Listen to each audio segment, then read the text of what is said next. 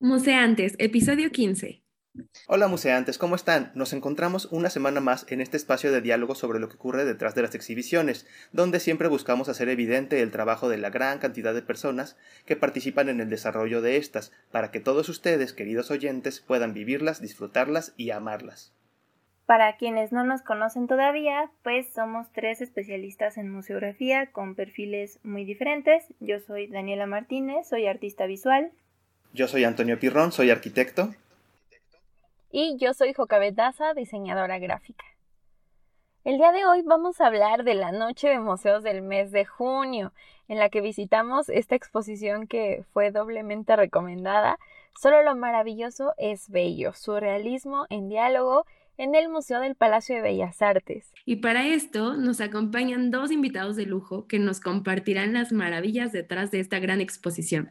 Javier de la Riva, curador en jefe del museo, y Jasmine Pro, museógrafa de la exposición. Quédense con nosotros hasta el final y descubran qué obras se encuentran, los procesos detrás de esta exposición y muchos secretos más. No olviden que contamos con la sección de saluditos. Envíennos sus mensajes a través de Anchor o incluso en nuestras redes sociales. También tenemos Llévele Llévele preguntas para llevar y las tres de museantes, recomendaciones que hacemos al final de cada episodio. Comenzamos.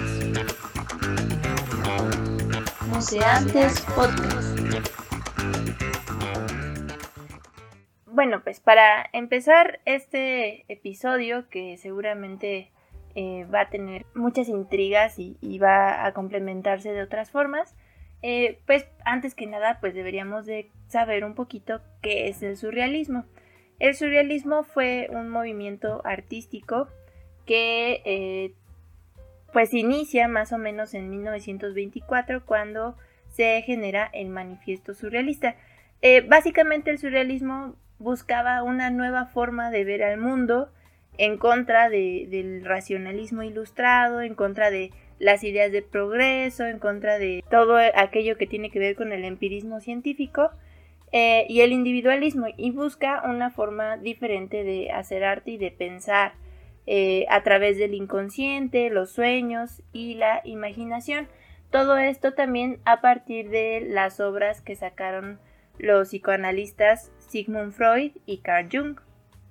Eh, sí, la verdad es que ay, es uno de los movimientos que a mí en lo personal más me encanta. Cuando recuerdo cuando en la universidad estábamos viendo esto de las vanguardias y todo, desde el principio cuando vimos el surrealismo fue como y realmente sí tenía altas expectativas de esta exposición, mucha mucha expectación y ver también el tipo de piezas que trajeron y de quiénes eran, sí fue un pues esperaba con ansias. Y qué bonita introducción, Dani. Si te rifaste con ese resumen.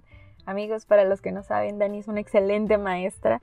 Deberías dar clases de, en línea de, de las vanguardias del surrealismo. Pero sí, excelente. Continúa, Dani. Gracias. Pues es que también, igual que tú, Joca, el surrealismo para mí es así como una de las vanguardias, una de mis vanguardias favoritas, sobre todo porque tiene como su parte eh, fantástica, mágica y su parte eh, incluso feminista, su parte terrorífica.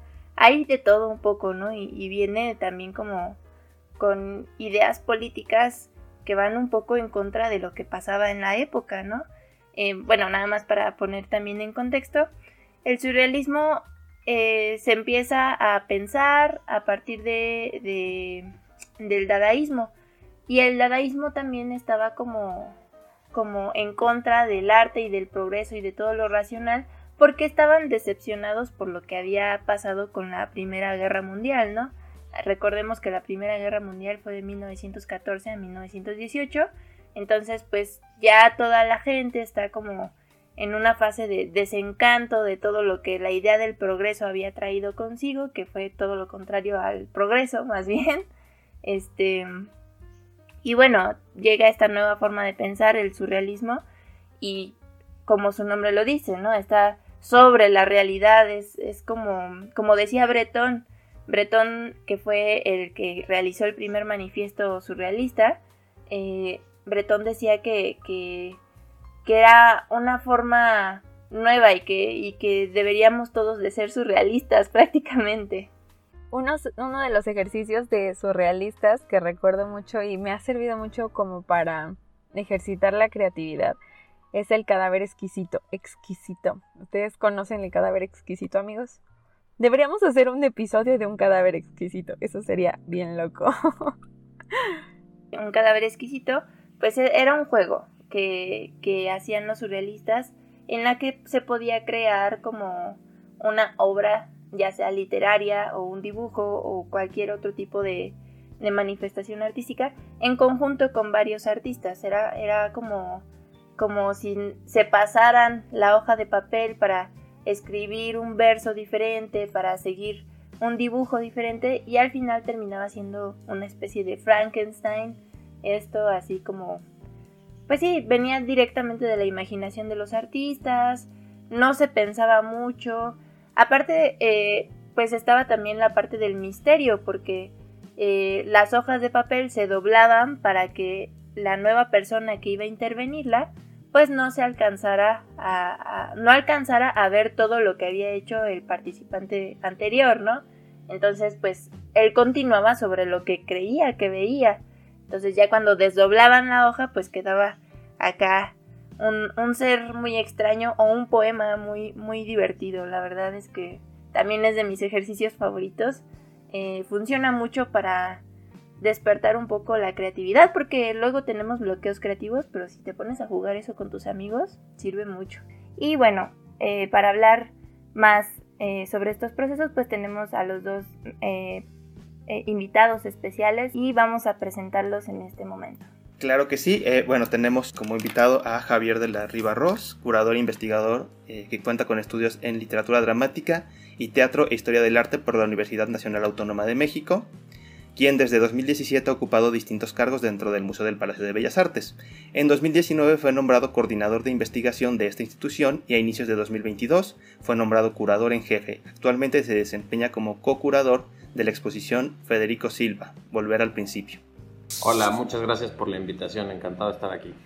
También tenemos a Jazmín Pro Cortés, ella es diseñadora museográfica, ingeniera arquitecta mexicana, egresada de la Escuela Superior de Ingeniería y Arquitectura. Durante su formación académica participó en concursos interinstitucionales, así como en el programa institucional de formación de investigadores. A partir del año 2017 se ha desempeñado como diseñadora museográfica en el Museo del Palacio de Bellas Artes, colaborando con más de 15 exposiciones eh, temporales como son Híbridos, El cuerpo como imaginario en 2018, Brassai, El ojo de París en, en 2019, Pasajero 21, El Japón de Tablada en 2019, Pedro Coronel, 100 años, Una ruta infinita en 2021, por mencionar algunas. También participó como ponente en el quinto diplomado en museografía en la Facultad de Arquitectura de la Universidad Nacional Autónoma de México, impartido en 2019. En 2020 realizó un seminario de evaluación inmobiliaria en el Instituto Politécnico Nacional. Y eh, hola Jazmín, mucho gusto también. Eh, platíquenos un poquito cómo están, qué tal eh, ha sido esta chamba aquí en el, en el, Museo del Palacio de Bellas Artes, en qué proyectos están ahorita. Hola, muchas gracias por la invitación, un gusto también de mi parte. Eh, pues actualmente nos encontramos trabajando en la siguiente, bueno, una de las siguientes exposiciones temporales eh, como parte del museo eh, con la temática de moralismo por el centenario del movimiento. igual lo estamos trabajando en conjunto con Javier como parte de la curaduría y yo con la titularidad de diseño para esta exposición. Al mismo tiempo trabajamos otras exposiciones y pues algunos em, trabajos eh, que surgen durante el, proceso de, diseño para, llegar a, la parte de la ejecución, dependiendo del, calendario que, se maneja en el museo. ¿Y tú, Javier, también tienes otros proyectos aparte de lo que estamos haciendo? Eh, sí, bueno, ahorita en el museo estamos trabajando, como dijo Jazz, una exposición sobre el modernismo y bueno, la que le en la semblanza. Para cerrar el año tendremos una exposición centrada en el muralismo y otra eh, que estamos trabajando eh, para conmemorar los 99 años de Federico Silva, un artista mexicano, eh, pues que tuvo bastantes tránsitos por distintas corrientes artísticas, tanto nacionales como internacionales. Eh, en, esos estos momentos estamos en esto y bueno, y evidentemente proyectos a futuro para el próximo año. También estamos trabajando algunos, nada más que esos, este, eh, esos se, los se los contaremos ya que estén más aterrizados. Y bueno, pues ya entrando en materia acerca de la exposición de, la que estamos hablando el día de hoy, eh, ¿cómo nace la idea de realizar esta exposición y cuál fue el proceso para traer tantas piezas tan famosas al Palacio de Bellas Artes? Eh, pues mire, el proceso empezó hace alrededor de tres años y medio, cuatro, si no mal recuerdo. Eh, esta exposición, pues ahora sí que fue, eh, comenzó como, como una gran oportunidad, ¿no? Porque la gran mayoría de las piezas que van a ver dentro de la exposición vienen de una colección del Museo Boymans van Buginen de Rotterdam, Holanda. Ellos tienen como podrán ver en la exposición, tienen una de las colecciones más importantes de surrealismo a nivel mundial. Y debido a que ellos están, eh, cerraron el museo porque lo están remodelando, este, pues decidieron empezar a itinerar sus distintas colecciones y uno de estos proyectos, este, una de estas itinerancias que empezaron a eh, mover alrededor del mundo es este proyecto de surrealismo. Eh, pues el proyecto, como les decía, hace tres años y medio, con la pandemia se tuvo que ir posponiendo, eh, evidentemente, pues como saben, los museos estábamos en una... primero cerrados y luego con muy poco público, entonces se fue posponiendo un poco y bueno, así surge la exposición y ya para, o sea, ya que se logra como concretar como este traslado, eh, uno de los intereses del museo, como lo hemos venido haciendo pues ya de varias exposiciones para acá, para atrás, hasta ahorita, es eh, aprovechar las exposiciones como eh, exposiciones internacionales de pues, principales movimientos del siglo XX, generar ecos y relaciones y diálogos con sus contrapartes o sus vínculos con México. Eh, pues evidentemente el surrealismo eh, fue una vertiente que tuvo gran auge en México, no solo porque André Breton vino en, el 38 este, y aquí firmó este, un nuevo manifiesto, el de Por un arte revolucionario independiente, eh, que lo firmó junto con Diego Rivera, este, sino que también después en la, eh, con el estallido de la Segunda Guerra Mundial, muchos artistas surrealistas europeos pues vienen se vienen de refugiados a México, ¿no? Y gracias a eso, pues el surrealismo aquí tiene gran eh, impacto y pues este, no solo los artistas europeos de allá practican esta corriente, sino que hay varios artistas mexicanos que incursionan en la misma. Y algo que también eh, quisimos poner en diálogo, un poco la génesis de la colección del Museo Holandés, tiene que ver porque ellos, ellos comenzaron a comprar obras de arte surrealista justo con la colección de Edward James, este poeta y mecenas que hizo la colección de, bueno, no que hizo la colección, perdón, que hizo el jardín, el famoso jardín de escultórico en Gilitla. Entonces, de alguna manera habían varios vínculos, ¿no? Eh, de hecho, Edward James empieza a vender eh, las piezas al Boymans porque necesita recursos para seguir construyendo el jardín surrealista, ¿no? Entonces, de alguna manera estaban esos vínculos y quisimos aprovechar esta exposición itinerante y como lo hemos hecho antes, pues darle un twist, ¿no? A la exposición, este, que no sea, o sea, es una exposición, sí es itinerante y se ha presentado, por ejemplo, en Seúl y este, en Nueva Zelanda también eh, eh, anteriormente, pero hay una gran diferencia en esta que pues sí, todos los diálogos que se generan con el, eh, con el surrealismo en México, pues la hace una exposición única, ¿no? Sí, claro, por supuesto, ¿no? el surrealismo pues siempre ha estado presente. Ya decía Bretón que México era un país muy surrealista, ¿no? Y bueno, nada más para puntualizar un poco esta pequeña introducción que nos hiciste, pues me gustaría preguntar cuántas, con cuántas piezas consta esta exposición.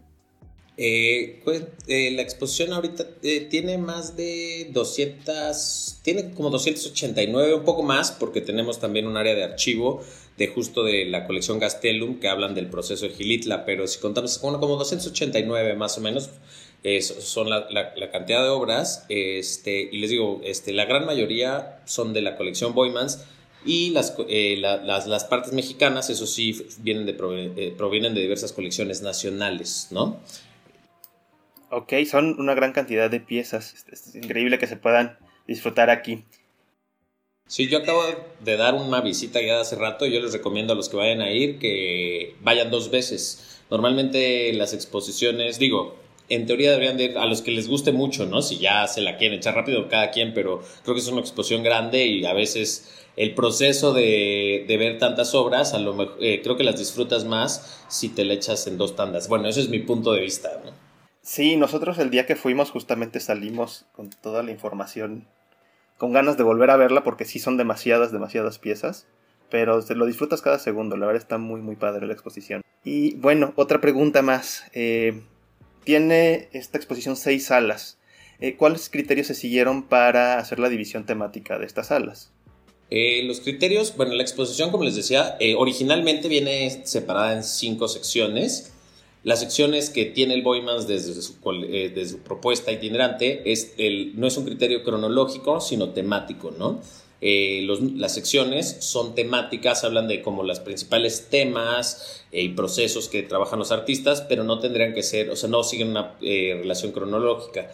En ese sentido, nosotros, digo, muchas de las piezas mexicanas se incrustaron en esas cinco secciones y decidimos meter dos más. Eh, las dos más este, también se integran una a la mitad de la exposición, que es la exposición surrealista en México, que realmente es una capsulita del tiempo que funciona como una pequeña cápsula, es un pequeño espacio. Y al final, Edward James y Gilitla, pues para fortalecer esta idea de eh, Edward James en México. El, criterio de, de, cómo van las salas, pues tiene que ver más bien eh, con la decisión curatorial eh, las primeras dos secciones, digamos, eh, la primera sección es una sección introductoria que muestra pues, obras maestras del surrealismo, este, que lo que buscaban las curadoras era mostrar cómo el surrealismo no solo es, o sea, no tiene una estética definida ni mucho menos, ¿no? Entonces pueden encontrar pinturas este, de Dalí, por ejemplo, o sea, de grandes maestros, pero de muchas mujeres, también de dos mujeres, por ejemplo, en esa sección. La segunda sección, Dada y Surrealismo, sí es un, es un antecedente, ¿no? Es como, eh, esa sección sí era un poco como, es una segunda parte introductoria, pero es para entender el surrealismo, el antecedente directo del surrealismo, que es el, movimiento Dada o el dadaísmo, eh, que surge en la Primera Guerra Mundial como, eh, como una reacción nihilista e irónica, este, hacia pues, los horrores de la guerra, ¿no? de la Primera Guerra Mundial. Y eso es muy importante porque muchos de esos artistas o después migrarán al surrealismo o, eh, eh, o impactarán mucho al surrealismo. Y ya el resto de las secciones, pues los criterios, digo, ellos ya venían, eh, les digo, venían la mente ensoñadora que trata mucho sobre los sueños, el inconsciente, la teoría de Freud, ¿no? Eh, luego viene el de deseo, que tiene que ver con todos los deseos. Eh, y bueno, básicamente estos núcleos que siguen, eh, el criterio de cómo empezaban, ellos ya los tenían, pero en el museo, por ejemplo aquí Yasmín, que nos acompaña, hicimos un cambio de cómo iban divididos en las salas. Todo eso tiene que ver, como eran temáticos, habría cierta libertad de mover cuáles se ajustaban mejor dentro del recorrido, ¿no? dentro de las salas. Como saben, está dividida en dos, en dos pisos. Entonces, por ejemplo, Yasmín ahí decidió, o sea, lo revisamos con las curadoras y decidimos eh, mover una sección para que cupieran mejor dentro de las salas, ¿no? Usamos, pues sí, e, esa fue la lógica realmente. No sé ya si quieres comentar algo al respecto. Eh, pues sí, museográficamente eh, tenemos, la, la, exposición es bastante amplia y bastante rica visualmente, ¿no? O sea, como bien mencionan, está distribuida en seis salas de exhibición en dos niveles del museo tenemos más de mil metros cuadrados de exhibición, entonces en realidad sí, sí es bastante em, e, el espacio que tenemos para ella. Y como mencionaba Javier, hicimos algunos ajustes en cuanto a la continuidad de los núcleos temáticos, precisamente porque el espacio nos permitía una mejor apreciación de las obras y, la distribución de las mismas dentro de algunas salas. Eh, en el Museo del Palacio de Bellas Artes, el primer nivel tiene eh, las dos salas principales, que son las más grandes. Entonces, en estas dos salas ubicamos cinco de los siete núcleos que, mencionábamos. Y en el segundo nivel se encuentran ubicadas las otras cuatro salas de exhibición con el resto de los núcleos temáticos. Entonces fue mucho más fácil em, distribuir las piezas eh, para mm, conservar los núcleos eh, dentro de, esos niveles y que em, la transición entre las salas eh, no, rompiera como con esta eh, continuidad curatorial de, las obras dentro de la misma. Y hablando un poquito de, esta em, distribución de las salas y de estas adecuaciones que hicieron a esta exhibición que es itinerante, pues sí me gustaría también preguntar cuál es como tal una intención curatorial o museográfica para con el público. Es decir, qué es lo que queremos que experimenten, qué es lo que debe quedar en la mente de los visitantes al salir de la exposición. Bueno, pues museográficamente y curatorialmente, o sea, deben saber que trabajamos de la mano, ¿no? Muy, muy cercanamente, justamente para lograr transmitir al público el mensaje que la exposición quiere brindar.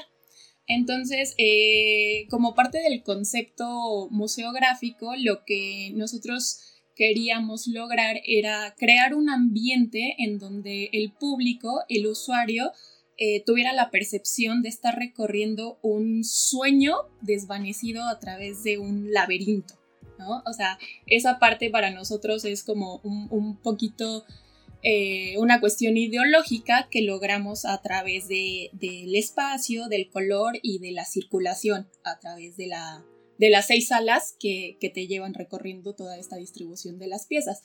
Entonces, eh, pues utilizamos algunos elementos para generar eh, formas que tuvieran como ciertos contrastes entre eh, el tamaño, ya fuera que algunos, algunos espacios son más, más bajos, otros son más altos, algunos son mucho más reducidos, otros son mucho más amplios, justamente para generar esta percepción de que tenemos en ocasiones en los sueños, ¿no? Donde de repente nos encontramos en una escena y de un segundo a otro pasamos a una escena completamente distinta, incluso con, con modificaciones en la iluminación, los colores y la gama cromática también la, la elegimos en función de esto y obviamente eh, una que funcionara con las piezas siempre para pues hacer que, que se vea su, su mejor eh, perspectiva. Y sí, sí, sí es muy perceptible todo esto que, que mencionas, Jazmín, porque cuando entras, pues la atmósfera te envuelve casi en la totalidad, ¿no? Entonces, sí hay un cambio entre lo que está pasando afuera y cuando empiezas a recorrer la exposición. Y sí, eh, las primeras piezas son bastante, em, pues, llamativas y, pues te envuelven, ¿no? Eh, que te reciba el, sillón de Salvador Dalí, pues es, muy significativo también. Un poco en términos curatoriales, eh, lo que hicieron, o sea, un poco los propósitos de la curadora Els Hueck, que es la curadora del Boymans, y un poco pues, como le entró después de Tere Arc, que es la curadora de la parte mexicana, era de nuevo, ¿no? Esta cosa temática, o sea, sí, evidentemente los curadores pues normalmente siempre vienen desde una profesión de historia del arte y tienen una exposición de divulgación, ¿no? O sea, divulgación del conocimiento, pero justo lo que a mí me gustó mucho desde la propuesta del Boymans es que no intentaban buscar una cosa histórica, sino más bien eh, resaltar unas características muy específicas del movimiento surrealista y mostrar cómo el surrealismo, a diferencia de otras vanguardias de, como de posguerra o de antes de la guerra, de entre guerras, eh, es una corriente un poco atípica porque no es una corriente que pueda definirse claramente. Digo, algunos historiadores te van a decir, aquí termina el surrealismo, ¿no? Pero no, realmente el surrealismo es algo que continúa, ¿no? Es más una potencia para mí, que es un estilo de vida, así lo dice mucho la curadora, que es una manera de ver el mundo. Entonces, este, creo que eso era interesante. Entonces, puedes encontrar piezas, digo, salvo, salvo lo de dadaísmo, que sí realmente es porque sí es un movimiento muy breve, que es el antecedente. Todo lo demás, pues mezcla piezas muy tempranas, desde el 24, 26, incluso llega a haber cosas, hay por ahí unas piezas del 2000 de artistas contemporáneos que siguen... Eh, como Christian Stoney o por ejemplo también Alan Glass, un artista canadiense que vive en México, piezas del 2000 que siguen manejando este imaginario surrealista, ¿no? Entonces, un poco la idea era eso, más allá de, o sea, sí, evidentemente el surrealismo está afincado en la historia del arte, pero lo que quería mostrar era como esta todas estas temáticas y cómo sigue siendo hoy el surrealismo, pues una manifestación artística que pues no es que como muchas otras vanguardias ya, ya, ya esté como fosilizada en la historia, sino que muchos artistas la siguen empleando y usando pues este incluso hasta la actualidad, ¿no? Entonces esa era un poco como la intención curatorial. Y sí, más allá de mostrar lo que querían mostrar, también la exposición tiene muchos libros, no sé si ven eh, cuando la vieron, tiene muchos libros, eso también es muy importante para los curadores porque eh, pues el movimiento surrealista, de nuevo, no, no, no, solo fue una cosa de artes plásticas, fue un movimiento cultural y que se fincó mucho también en la literatura, que es difícil ver en los museos, pero por ejemplo hay muchas obras literarias muy importantes del surrealismo. Por ejemplo, están los campos magnéticos, por, ejemplo, en una de las diferentes vitrinas de libros están los campos magnéticos de Breton y es el primer libro, ese libro es muy es, es de las primeras cosas que hace y es el primer libro que se hace en un proceso automatista, ¿no? Eh, de, literatura automatista. Entonces, mucho van a ver en las, las publicaciones, en, el, eh, en, las sesiones. También metimos, eh, si se fijan, varios fragmentos de cine de manera discreta, pero sí puestos en el, porque el cine también, el, surrealismo también, pues, este, invadió esta este arte, ¿no? Y fueron muchas películas que también fueron surrealistas. Tenemos fragmentos desde películas este, muy conocidas.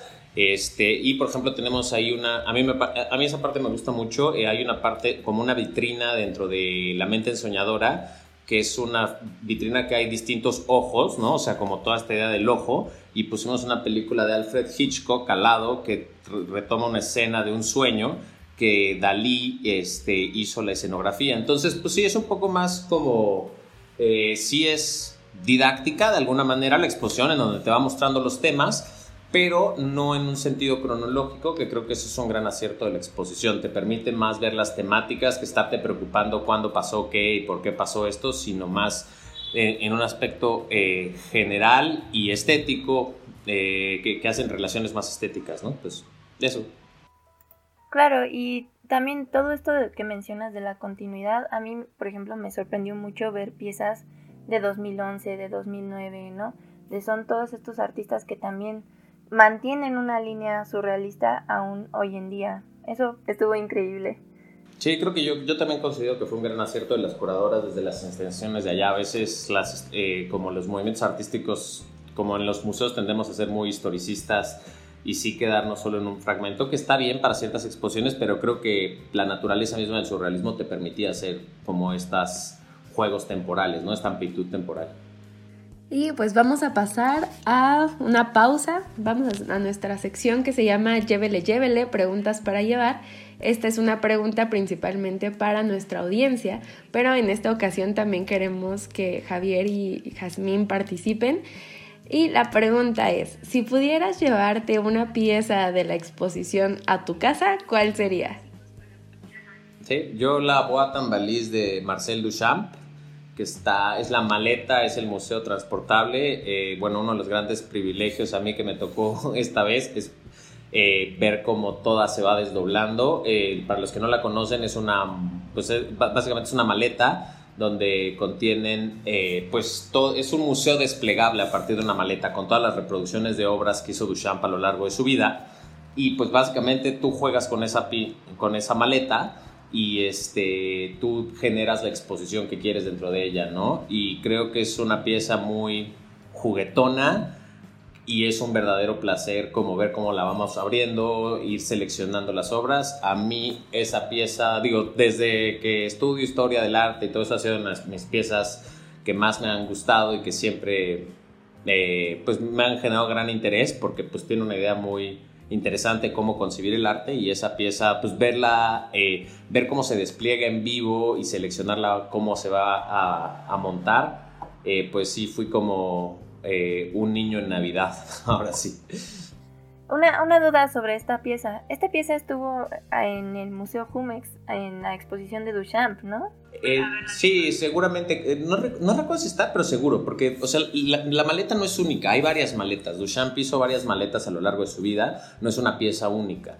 Es, o sea, son únicas en el sentido que cada una tiene sus variantes, pero sí hay distintas piezas, o sea, hay, varias, eh, hay, hay varias en el mundo, no es una pieza, su valor creo que no es único, sino más bien es, es como una especie de entre es que es raro mencionarles. Es, es como una serie, pero son series individuales porque hay variaciones entre cada una, no, no todas son iguales. Y pues sí, es como una serie, es como una especie de, pues sí, como una publicación de un museo portátil, yo le llamaría, ¿no? O sea, digo, yo lo, lo entiendo así un poco.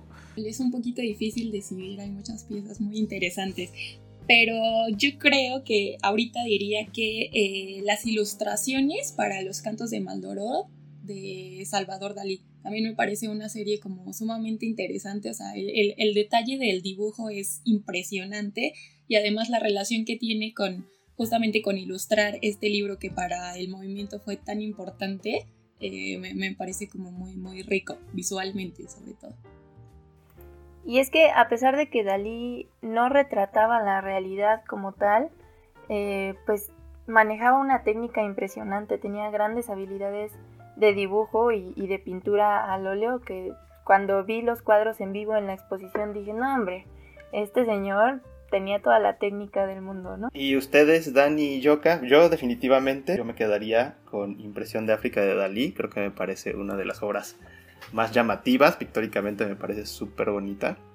Y, y, creo que sería esta. No sé dónde la metería porque es muy grande, pero elegiría esa pieza de Magritte, La Juventud Ilustrada, wow, me, encantó. O sea, me gusta mucho el trabajo de Magritte y había pues tenido un acercamiento más hacia otras pinturas, otro tipo de, de pinturas, pero cuando vi esta dije, wow, qué hermosa pintura es y me encantó.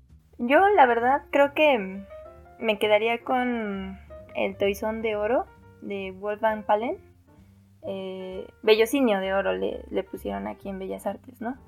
Este, sí, esa, esa obra siempre me ha gustado mucho, la verdad es que ha sido de mis favoritas y no es la primera vez que la veo, la vi hace unos años en, en Vasos Comunicantes, en la exposición de surrealismo que hubo en el Munal y también la vi creo que en en el, en el MAM, no estoy muy segura, pero sí no es la primera vez y siempre me sorprende, ¿no? El color azul que tiene me parece muy bonito.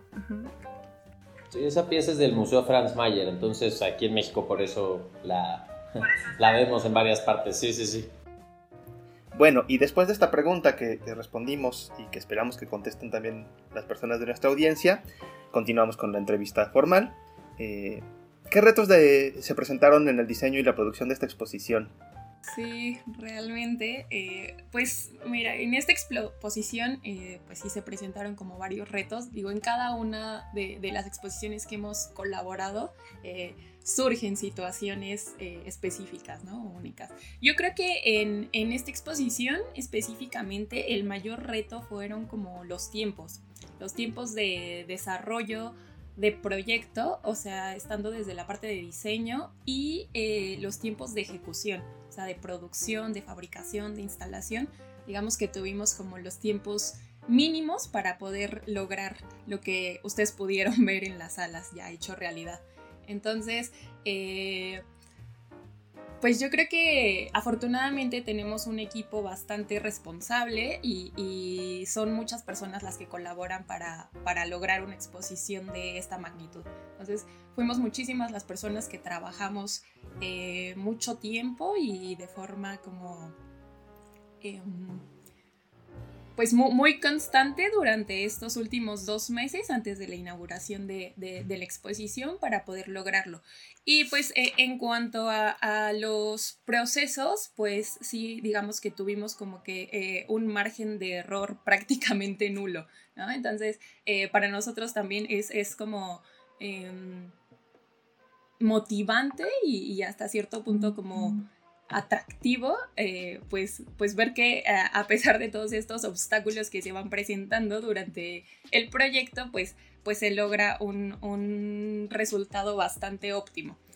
Y eh, pues yo creo que en esta parte del desmontaje y la construcción tuvimos como algunos, algunas situaciones en donde había que ser como muy cuidadosos y rigurosos en cuanto a los materiales que utilizamos, eh, al tipo de pintura, por ejemplo, que esta ya entra en la parte de acabados. El mobiliario fue todo un reto porque al tener tantas piezas y tan diversas entre ellas, pues cada una tiene requerimientos y especificaciones únicas. Entonces tuvimos que hacer como eh, tipo de mobiliario distinto, o sea, tenemos desde vitrinas verticales con... Eh, con cristales, con acrílico, tenemos nichos museográficos, o sea, y cada uno representa como, eh, tiene características distintas justamente para cubrir las necesidades de la obra.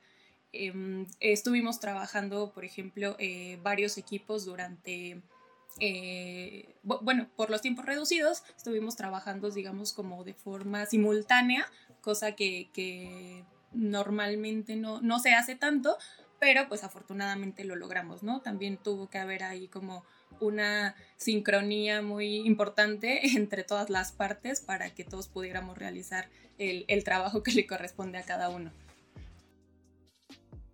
Sí, digo, wow, eh, un poco aunando lo de jazz, creo que sí, ahora es, si bien esta exposición se ha venido trabajando desde hace pues, varios años, o sea, las negociaciones, eh, pues por los tiempos en lo que se logró cerrar ya todos los, el contrato y todo esto, porque como se podrán imaginar, es una exposición con esas piezas, los traslados, los aseguramientos, todo eso es una exposición muy elevada en precios, ¿no? Entonces, en costos. Entonces, eh, sí, ya el banderazo verde para ponernos a trabajar con toda la parte mexicana, pues fue poco tiempo y como dice Jazz, todo el tiempo, o sea, del, yo, a mí me tocó verla a ella batallar y desvivirse en las noches, este, para primero generar el diseño, ¿no? Y el montaje, pues todas las exposiciones tienen un, eh, siempre, tienen ciertos retos.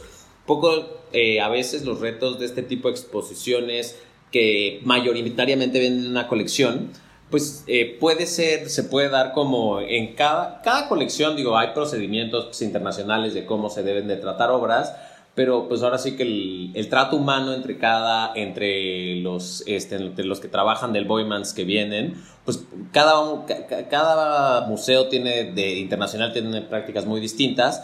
Y creo que, digo, aquí la ventaja con el Boymans fue a pesar de que lo hicimos en poco tiempo, porque estuvimos, este, creo que fueron dos, tres semanas ahí de sábados y domingos, estar ahí de lleno en las salas.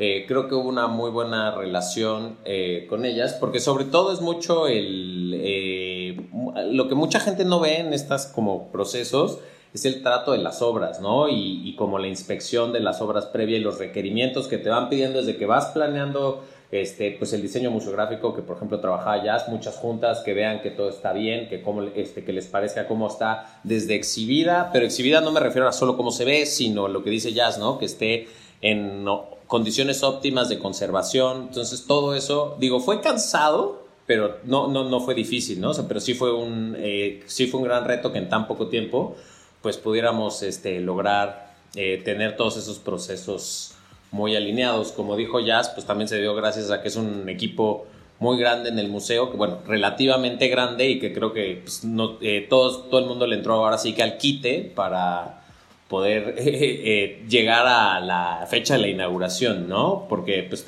como les decimos, los tiempos de montaje también han reducidos y, pues, como son los calendarios en los museos, o llegas sí o sí a la inauguración, entonces eso fue eh, uno de los retos más importantes, creo.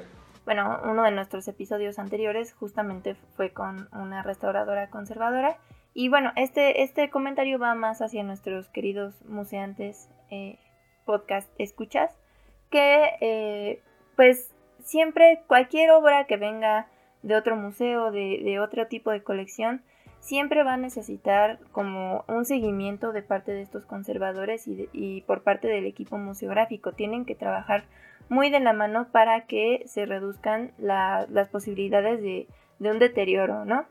Eh, y bueno, ahorita Jazmín eh, preguntó, más bien comentó acerca de, las pinturas y de los muebles eh, pues muy específicos que se usaron para esta exposición. Nada más como dato curioso, Jazmín, ¿qué tipo de pintura es la que se necesita en, este tipo de mueble?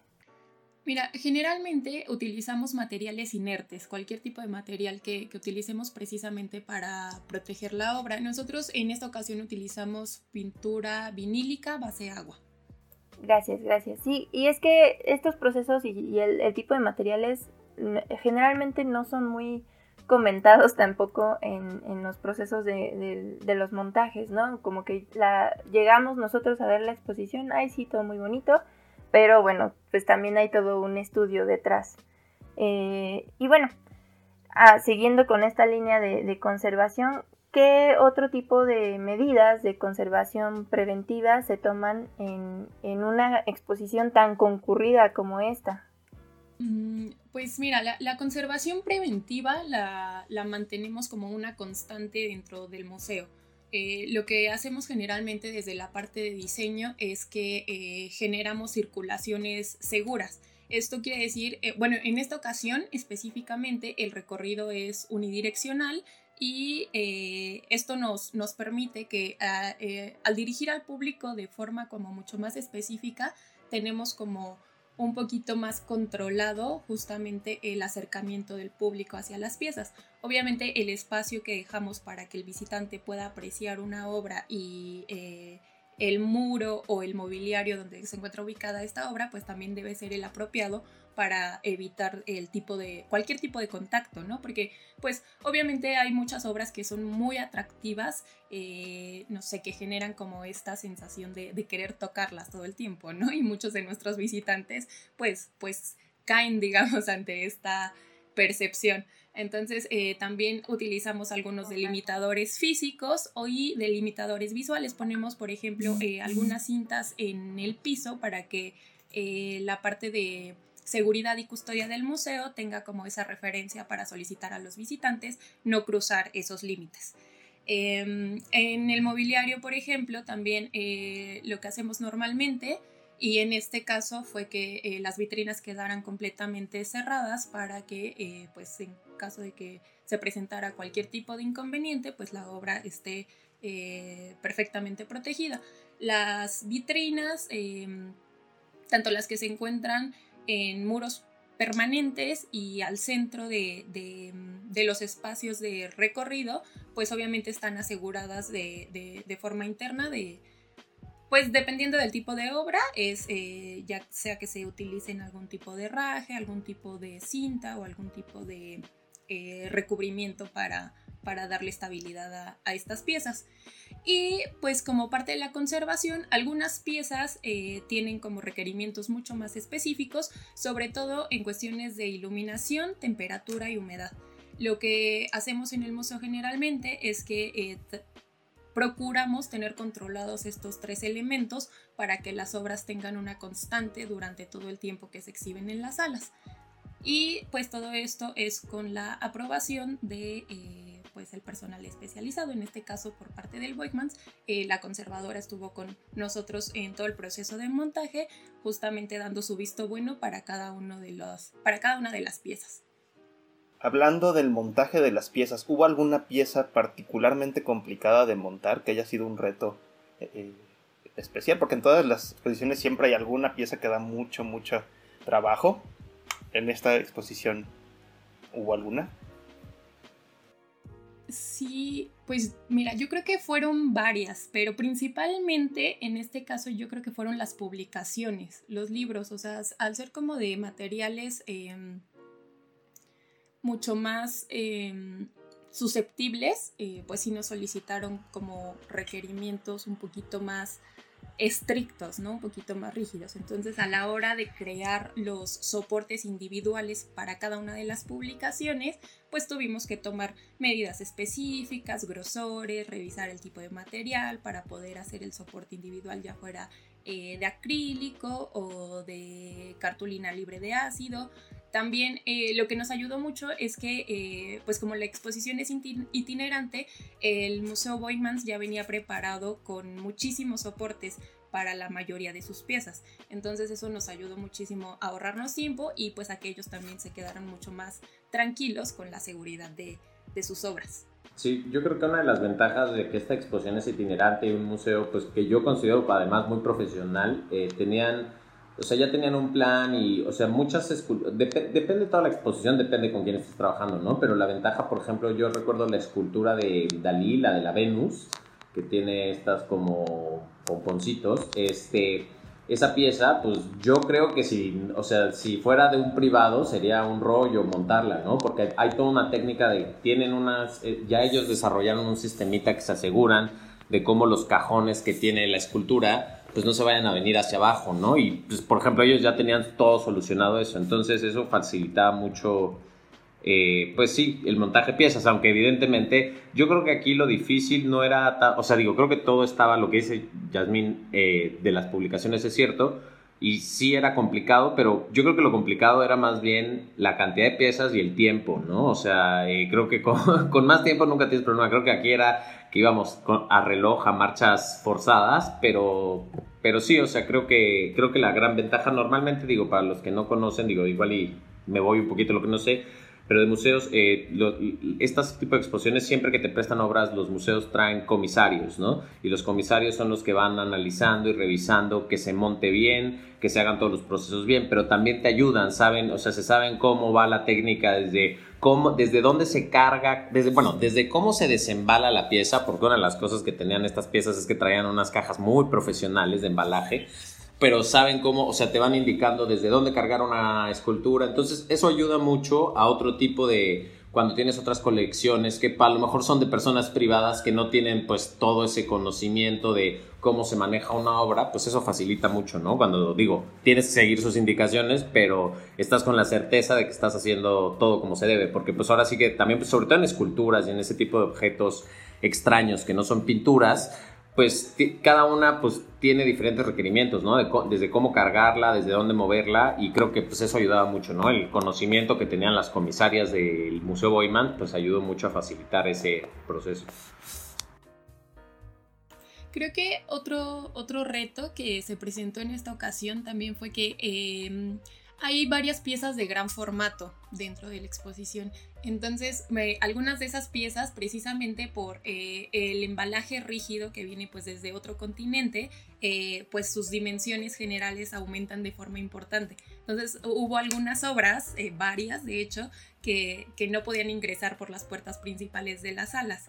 Entonces tuvimos que hacer como voladuras por la parte oriente, una de las terrazas del palacio, para poder ingresar las cajas con, las obras eh, por la sala Diego Rivera, ¿no? Por una, una puerta que generalmente tenemos eh, sellada, entonces también fue ahí como que una cuestión eh, importante, ¿no? De trabajo como de, de varias personas y varias áreas para, para lograr esto. Tuvimos que igual eh, plantear como muy bien los tiempos para que estuvieran listas, poder ingresar las obras, poder desembalarlas dentro de las salas donde se iban a montar y después poder sacarlas ya, ya vacías. Entonces, e, esa parte también fue muy interesante. Gracias, Jazz y Javier. Y otra pregunta que queremos hacerles es, ¿qué actividades educativas y de mediación están programadas en esta exposición? O unas que a ustedes les llamen bastante la atención. ¿Qué nos pueden comentar al respecto? Van a haber varias charlas en torno, eh, charlas que van a dar académicos en torno a, eh, eh, distintas secciones o facetas históricas del surrealismo.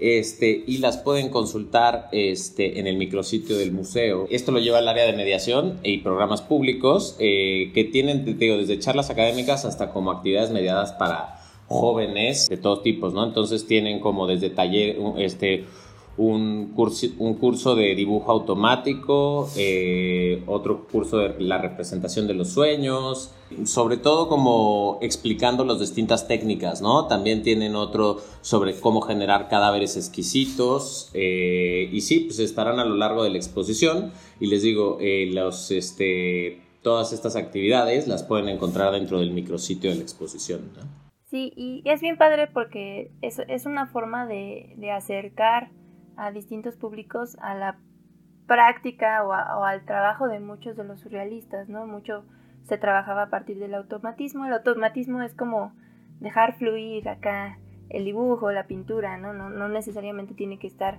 pensada, eh, pensar en un boceto o algo así, no, es dejar fluir. El cadáver exquisito, que ya habíamos platicado de eso en, en el podcast eh, sobre qué se trata, ¿no? Es, es, una forma de acercar a los públicos a los contenidos también de la exposición. Y eh, hablando de públicos, en, eh, en, este tiempo que, lleva la exposición abierta, ¿ustedes cómo creen que ha sido la respuesta del público? ¿Qué, ¿Qué es lo que, los comentarios que han recibido? ¿Qué es lo que más les interesa? Eh, pues mira, creo que ahorita ha gustado mucho, eh, hemos tenido públicos altos. Eh, pues el Palacio, mira, yo te voy a ser totalmente honesto, o sea, a la gente le gusta mucho.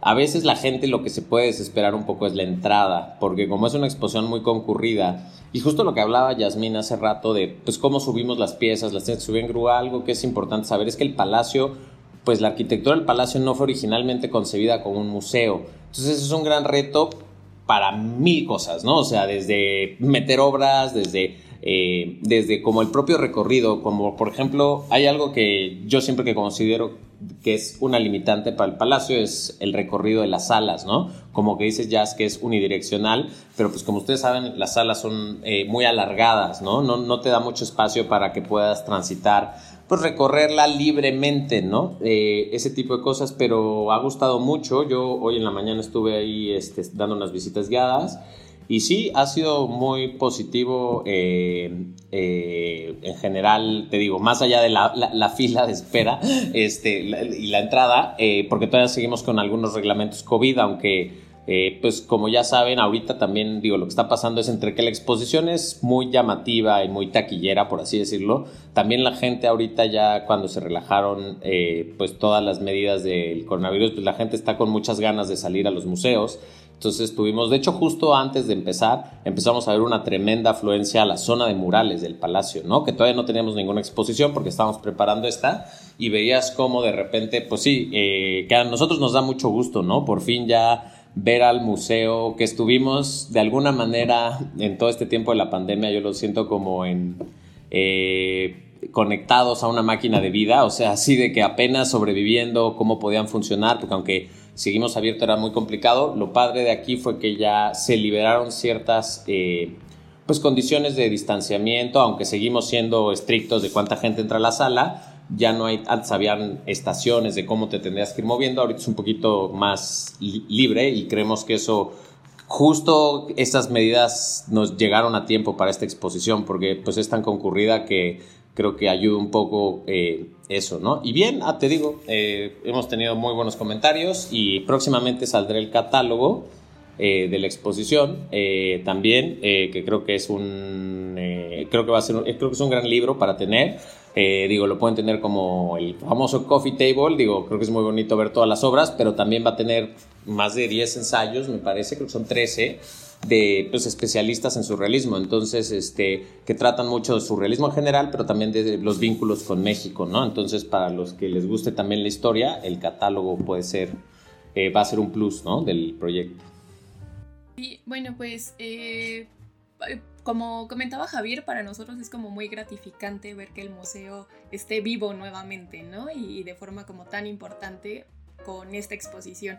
Es... Eh, como muy, muy concurrido y de hecho la, proyección que se tiene de público, según los datos que nos da el área de mediación, que es quien, quien se encarga de esta contabilidad, es de más de 200 mil visitantes en los 104 días que va a estar abierta la exposición.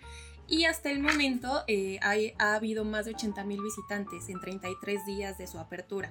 Entonces tiene un superávit del 18%. Entonces, eh, pues parece que, todo va muy bien, que la gente la está visitando eh, de forma recurrente y pues eh, nada, les daría como la recomendación que mencionó Javier al principio, si tienen la oportunidad de visitarla más de una vez, creo que sería lo más conveniente porque es una exposición muy larga, es muy amplia, tiene una cantidad de, de piezas impresionante y cada una de las piezas realmente merece dedicarle un tiempo para su apreciación. Creo que si tienen la oportunidad de, visitarla de esta forma, la van a aprovechar mucho más. Eh, hablando de los contenidos de la exposición, algo que noté mucho es que seguramente para cuidar la afluencia y cuidar el tránsito de las personas, no hay muchos textos explicativos de las obras eh, ahí en sala, ¿no? Más bien eh, hay códigos QR que te dirigen a, la página, al micrositio de la exposición. Y eso, la verdad, a mí se me hace interesante. Sin embargo, a la vez, eh, no, no sé cómo es la interacción con el público. ¿Hay una forma de medir esa, esa, esa parte? ¿Si se consulta, no se consulta? Eh, sí, no tenemos los indicadores ahorita, pero sí, evidentemente tenemos indicadores de cuánto se usa, eh, también desde el micrositio, cómo llegas de QR, eh, pero también hay encuestas de salida en el museo. Normalmente ponemos encuestas de salida este, por, para saber cómo está funcionando. Y sí, como comentas, no hay mucho texto, por dos razones, ¿no? O sea, uno es la afluencia y dos, aquí también son criterios que discutimos. Viene desde, lo institucional curatorial de qué es lo que les interesa. Por ejemplo, los del Boymans son muy de, no, no, menos texto. De hecho, los textos que tenemos querían que fueran más cortitos. O sea, los que ellos nos mandaron la primera vez, dije, bueno, vamos a darles un poquito más de contexto, ¿no? Y ellos querían que fueran más cortos, ¿no? Eh, lo de QR, pues sí aprovechamos... Eh, pues para tenerlo en esa salida, pero sí, y también por el espacio, ¿eh? si tú te fijas, no, no, no es que digo, no, no está saturada la sala, pero sí estamos, o sea, tampoco es que tengamos mucho espacio para que nos cupiera toda esa exposición en todas las salas y tener el espacio para textos, ¿no? Era una, era una exposición ya larga y pues sí, para eso está el micrositio y en el catálogo, que el catálogo también ahí, este, lo bueno es que digo, hay varias piezas comentadas en el, en, en el micrositio, hay una selección, pero el catálogo tendrá también, eh, eh, este catálogo tiene la naturaleza de que todas las piezas tienen cédulas comentadas, ¿no? Entonces es como un catálogo razonado, por así decirlo, aunque no es un catálogo razonado, pero sí viene comentada cada, cada pieza. Entonces, si quieren saber más de esas piezas, o sea, si después quieren más, digo, está el micrositio de esas, me parece son como 36 alrededor, eh, y si no, en el catálogo pues, pues podrán ver todas. Eh, todas esas esos comentarios son muy ricos y la verdad es que es todo un honor que nos puedan compartir un poco de toda esta experiencia, ¿no? De todo lo que hay detrás de esta exposición. Pues muchas felicidades Javier y Jazmín. La verdad es que es una exposición exquisita, se disfruta y pues nuestros museantes también la van a disfrutar mucho. Y ya para pues terminar, ¿qué les gustaría decirle a todos nuestros escuchas? ¿Algún mensaje que quieran compartirles? Pues este, que vayan, que es una exposición con unas piezas que seguramente en nuestras vidas no las volveremos a ver en este país. Este, son piezas, eh, obras, muchas de ellas obras maestras, icónicas del movimiento surrealista, que aprovechen, que es una oportunidad única eh, en este país para ver toda esa colección y ese diálogo que se hace y que pues está el museo abierto, este, digo, les recuerdo los horarios, yo aquí aprovechando, haciendo el anuncio parroquial, estamos de, de, martes a domingo, de 10 a 6 de la tarde. Em, sí, pues nada más igual invitar a todos los museantes a que eh, vayan a visitar la exposición, que lo hagan con tiempo, eh, con todo el ánimo porque es un poquito larga, las filas pueden ser este, un poquito tediosas, pero vale toda la pena. Ojalá que, puedan eh, disfrutarlo y comentar con, las personas que, que deseen eh, sobre esta temática que es realmente muy, muy rica. ¿Y algún consejo curatorial museográfico para aquellos que quieran hacer proyectos en museos o galerías? Pues es que mm, paciencia y háganlas con tiempo, ¿verdad, Jazz? sí, no, pues paciencia, sí, no sé. Depende, ¿no? Galería y museo creo que son dos lógicas muy distintas y también museos de privados, públicos, pues hay dinámicas muy distintas, ¿no? Yo creo que para cada tipo de exposiciones, pues para, para institutos gubernamentales, paciencia, y tiempo, ¿no? Porque como saben es, además de las complejidades, pues dependemos de, eh, este, pues del aparato gubernamental, entonces existen procesos propios de las instituciones gubernamentales que, que, se vuelven más lentos los procesos que si fuera dentro de o bien una galería o otro tipo de museos privados, ¿no? Y pues pasemos a las tres de museos las tres de Eh, bueno, yo si viven en la ciudad, además de la exposición que estamos hablando hoy, les recomiendo que vayan a ver la del Museo Jumex de Urs Fischer. Eh, híjole, película, la verdad ahorita este año he estado en blanco en películas, así que ¿qué serie he estado viendo últimamente? Ninguna realmente. Eh, se las voy a quedar de ver. Y música, eh, pues soy de la generación de los noventas, así que les voy a recomendar pura música viejita, pero el nuevo disco de los Red Hot Chili Peppers siempre es, siempre es bueno escuchar nuevos discos de ese grupo. A mí me gusta mucho. Em, bueno, creo que ahorita, o sea, se me ocurren un poquito, no sé si tengan como una vinculación muy directa, pero eh, en esta temática de de lo onírico, de la ensoñación, eh, me gustaría recomendarles un libro que leí hace como cinco años, eh, se llama Mañana en la batalla piensa en mí, de Javier Marías, eh, me parece muy interesante, o sea, la narrativa es como muy... todo sucede en su cabeza, entonces creo que, que puede ser muy interesante. Eh, serie, mm, no sé, creo que tal vez podría em, ser Dioses Americanos, me parece que está en Amazon, también tiene una temática medio surreal. y eh, no sé, de, de, lugares, yo creo que podría recomendarles el Centro de la Imagen. Ahorita no sé qué exposición tengan vigente, pero eh, arquitectónicamente me parece que la intervención que hicieron es, muy buena, entonces creo que es, es eh, atractivo si la, si la pueden ir a visitar para que vean qué les parece. Estas fueron las tres demoseantes. Muchas gracias, son recomendaciones eh, muy valiosas y la verdad es que casi nunca se repiten. La única que se ha repetido dentro de las recomendaciones del podcast ha sido la exposición de surrealismo, entonces creo que, creo que vamos muy bien en cuanto a recomendaciones. Y bueno, queremos agradecerles eh, a ti Javier y a Jazmín por estar en esta charla tan amena. También queremos agradecer a Sandra Santa Cruz que eh, pues nos ayudó con la gestión para realizar este episodio. No sé si nos quieran compartir cómo los podemos encontrar en redes sociales para que pues nuestros escuchas tengan eh, esta posibilidad de ver su trabajo, o incluso las redes del museo? Eh, bueno, yo no manejo redes sociales, soy, soy, de alma muy viejita, así que no tengo redes sociales, pero se pueden meter las redes del museo como Museo del Palacio de Bellas Artes. Tenemos Twitter, tenemos Instagram, tenemos Facebook, entonces nos pueden saber y parece que creo que ahora ya también tenemos TikTok, entonces por ahí cualquiera que puedan empezar pueden revisar las redes del museo. Jazz, no sé si tú sí Tú sí eres de las nuevas generaciones. redes sociales personales, entonces igual pues les recomendaría únicamente la, la, del museo, la página web es bastante interesante y pues pueden encontrar información general de, de nuestro trabajo. La página del museo es museo por los que quieran entrar, ahí pueden acceder al micrositio de la exposición y revisar más cosas sobre los contenidos y sobre eh, los programas públicos que tendremos este, durante este periodo que esté abierta esta exposición. Pues muchas gracias, Javier, Jazmín. Ha sido una conversación bien rica. Muchas gracias. No, gracias a ustedes por la invitación y encantados cuando por futuras exposiciones eh, esperemos que nos vuelvan a invitar para platicar de ellas. Muchas gracias a ustedes. Y así terminamos. Muchas gracias a todos por escucharnos. No olviden que pueden escucharnos a través de su plataforma favorita, Spotify, Anchor, Google Podcast y Apple Podcast. También los invitamos a que nos sigan en redes sociales. En Instagram estamos como museantes.pod y en Facebook como Museantes Podcast.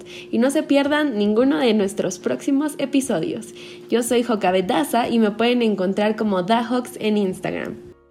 Yo soy Antonio Pirrón y me encuentran en LinkedIn como Antonio Pirrón y en Instagram como Tony Pirrón. Y yo soy Daniela Martínez y me encuentran como Dan-Smart en Instagram. Muchas gracias y hasta la próxima. Museantes Podcast.